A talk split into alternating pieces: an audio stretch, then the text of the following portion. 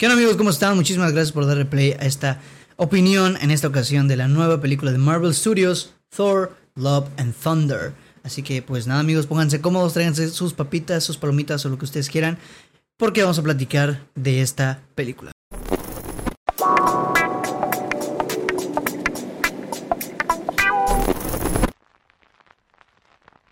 Bien, entonces amigos, pues ahora sí vamos a darle duro a mi opinión de Thor Love and Thunder, protagonizada evidentemente por Chris Hemsworth, por Natalie Portman, por, eh, ¿cómo se llama esta chica que hace el papel? Ay, me encanta esta actriz y nunca me acuerdo del nombre de esta señorita, muy guapa, por cierto, que hace de Valkyrie. Tessa Thompson, por supuesto. Tessa Thompson, ahí lo tenemos por ahí también. Y pues varios personajes, ¿no? Y pues bueno amigos, vamos a platicar por fin se estrenó la cuarta entrega. Creo que hasta ahora es el único Vengador de los originales, de los clásicos, que tiene su cuarta entrega ya estrenada. Ya viene Capitán América, pero es el único que ha protagonizado sus cuatro entregas. Así que, pues, el mérito ahí está. Así que, pues, vamos a darle. Un poquito de background. ¿Qué pasa con esta película? Yo estaba preocupado. Yo estaba muy preocupado. ¿Por qué? Porque eh, Thor 1 y Thor 2 son películas que me pasan muy desapercibidas. La 1 me gusta, la 2 ni siquiera me acuerdo de lo que sucede, y la 3 no me gusta. La 3, o sea, entiendo la intención que quisieron hacer con la número 3, pero a mí no me termina de convencer, ¿ok? A mí no me gusta el tono con el que, eh, ahora sí que cambiaron el chip de Thor, por lo menos en el UCM, no me gusta, ¿no? Entiendo a la gente a la que le gusta, pero a mí no me gusta, ¿no? Y entonces dicen que la cuarta entrega también va a ser dirigida por Taika Waititi y que por ende también iba a ser una comedia. También iba a ser una película comedia. ¿Sí? Y eso fue lo que a mí me preocupó más. Y luego se estrena la película en varios sitios y mucha gente empezó a decir que si no te gustó Thor Ragnarok, Thor Love and Thunder no te iba a gustar en lo absoluto, que porque era Ragnarok en esteroides. Y hoy estoy aquí para confirmar o desconfirmar esa hipótesis. De entrada, y creo que con lo que voy a decir, respondo todas las preguntas sobre esto, por lo menos desde mi criterio. Si te gustó Thor Ragnarok, Thor Love and Thunder, muy posiblemente te va a gustar mucho.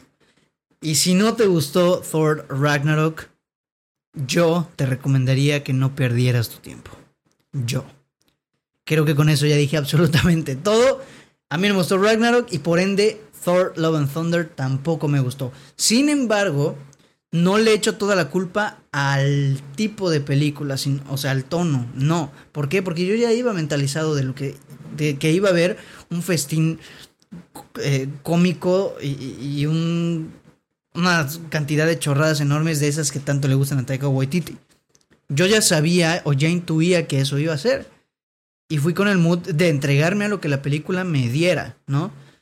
Y aún así creo que la película no logra al 100% consolidarse como, como algo de Taika Waititi.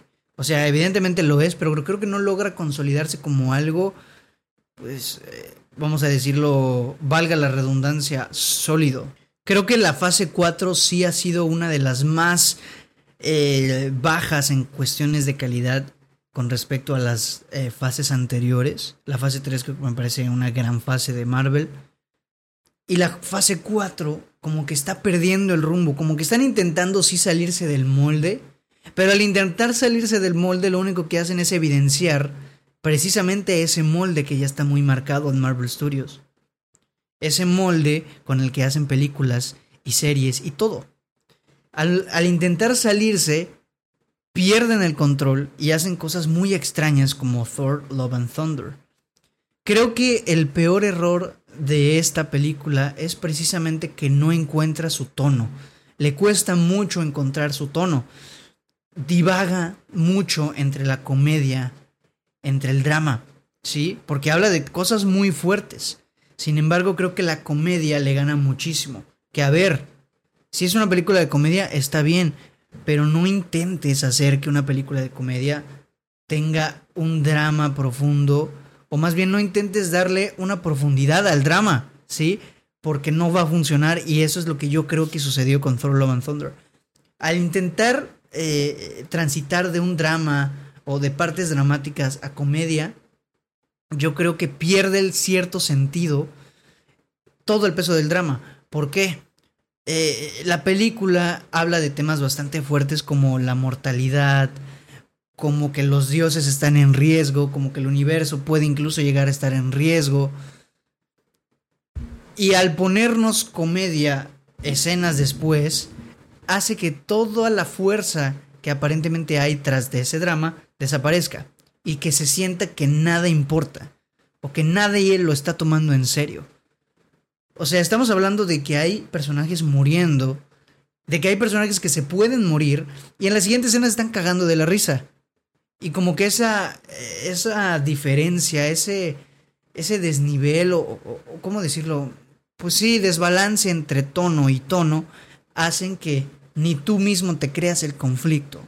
No te preocupa nada porque sabes que lo van a arreglar con... O sea, contaron una hora repleta de chistes y después intentaron colarnos un drama bien interesante. Y no se siente fuerte precisamente por la hora de que te contaron de chiste, chiste, chiste. ¿Sí? Otra cosa y es precisamente la comedia. La comedia se supone que tiene que hacer reír. En mi sala, por lo menos, por lo menos en mi sala, que no estaba ni siquiera tan llena y eso me sorprendió bastante. En mi sala casi nadie se reía. En casi ningún chiste. Hay, evidentemente hay unos gags buenísimos, muy padres que me hicieron reír mucho. El problema es que esos gags que son muy buenos, casualmente fueron los que más se repetían en la película. Repetían, repetían, repetían chiste, repetían chiste. Es como, ok, ya entendí, cuéntame algo más. ¿Sí? Creo que esta película está muy direccionada a un público bastante infantil. Y si no es así, pues yo creo que entonces las intenciones no fueron logradas al 100% bajo mi opinión, ¿ok? Me costó mucho entregarme a la película precisamente por eso, porque yo no me tomaba en serio nada, gracias a... O sea, yo estaba debatiendo entre, a ver, o es una comedia o quieres hacer la drama, ¿qué quieres? No, no, no divagues, entrega algo. Como lo hizo Thor eh, Ragnarok. Thor Ragnarok, si bien si tiene alguna que otra parte dramática. Eh, la comedia está ahora sí que permeante en toda la película y por lo menos tiene esa personalidad única. Aquí no. Aquí le resta todo, toda la importancia al conflicto el hecho de que la comedia intente sobrepasar todos los niveles narrativos de la película. Y ese yo creo que es el principal problema.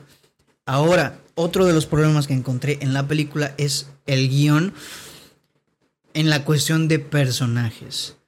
La película, a mi parecer, no se siente como tal una película de Thor.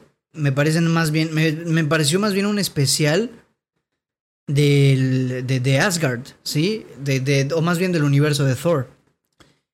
Creo que intentaron darle mucho más impulso, mucho más eh, desarrollo a Gore y al personaje de Natalie Portman, a esta Jane Foster Precisamente porque eran los, el fuerte, ¿no? El villano y el regreso de Jane Foster como Mighty Thor.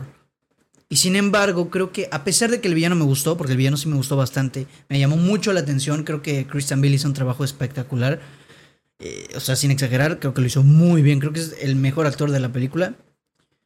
A pesar de que el personaje está bien, el guion no le ayuda porque no explotan su personaje no le sacan todo el jugo, no desarrollan al 100% su problema, no desarrollan, eh, eh, eh, o más bien no exploran la psicología del personaje. Simplemente te dicen, ok, este personaje es así por esto, por esto, por esto. Pero se siente aquí así, en friega. Lo mismo con el personaje de Natalie Portman. La exposición, que en Marvel ya sabemos que hay demasiada, el personaje hace que el personaje de Natalie Portman se sienta igual. Muy frenético, muy, muy veloz. De la nada es eh, la doctora Foster. Y en la siguiente escena ya es. Eh, en la siguiente escena, perdón, ya es Mighty Thor. Cosa que pues. es como que. Dude. Desarrollamelo tantito, ¿sabes? Haz algo. Para que nosotros te creamos esto. Y es otro de los problemas que yo vi. Eh, sinceramente me costó mucho entrarle a la película. Mucho, mucho. Porque. Pues al final de cuentas. Entendí que no es el tipo de películas que a mí me gusta. O sea, me gustan las comedias, pero me gusta que si es una comedia se dedique únicamente a ser una comedia y que no divague entre otras cosas, ¿no? Como que sí me costó, precisamente por eso, porque como hay partes dramáticas, el hecho de que una comedia a, los dos minutos de alguna parte dramática rompa con todo ese drama me hace mucho ruido. Eso fue lo que me hizo bastante ruido. Creo que la transición de Marvel empezó, a, empezó siendo comedias involuntarias. Empezó haciendo comedias involuntarias, películas que, que de, de, repente sacaban ciertas, ciertos chistes. Y terminó siendo. Termina, terminan siendo comedias totalmente voluntarias que no se toman en serio ni a ellas mismas, ¿no? ¿Qué me gustó de la película? Me gustó que, eh, pues ahora sí que, o sea, sí me gustaron cosas, ¿no? Pero lo que más me gustó yo creo que es, no sé si me voy a contradecir, pero la parte en la que, en la, la posición en la que dejaron a Thor, ¿sí? Me refiero, el, el final, por, por decirlo de alguna manera, de la película, el final en cómo dejaron a Thor.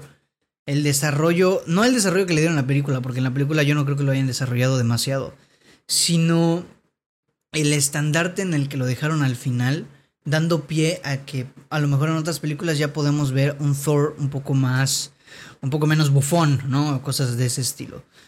Fueron de las poquitas cosas, algunos, algunos efectos visuales me parecieron interesantes. Eh, el personaje de Gore me pareció bastante bueno. O más bien la actuación y el villano en cierta parte me pareció bueno. Eh, pero un poco más. Igual incluso leí por ahí que muchos decían que visualmente es espectacular, que los efectos visuales están increíbles y yo no podría estar más en desacuerdo. Difiero completamente de eso. Hay escenas que sí se ven muy chafas. Hay una parte en donde Star-Lord está subiendo a una nave se ve chafísima. O sea, literalmente se ve como si estuviera caminando en el aire porque no se ve no se ve bien el efecto de que está subiendo una escalera, se ve chafísima y eso pues estamos hablando de Marvel, es algo que viene pasando muchísimo muchísimo tiempo atrás en Marvel. El problema de los efectos el problema de los efectos visuales en Marvel es muy muy muy serio. Muy serio. O sea, en series te lo paso. Te paso que en series Marvel, pues no es el mismo presupuesto el de una serie que el de una película. Entonces te lo paso.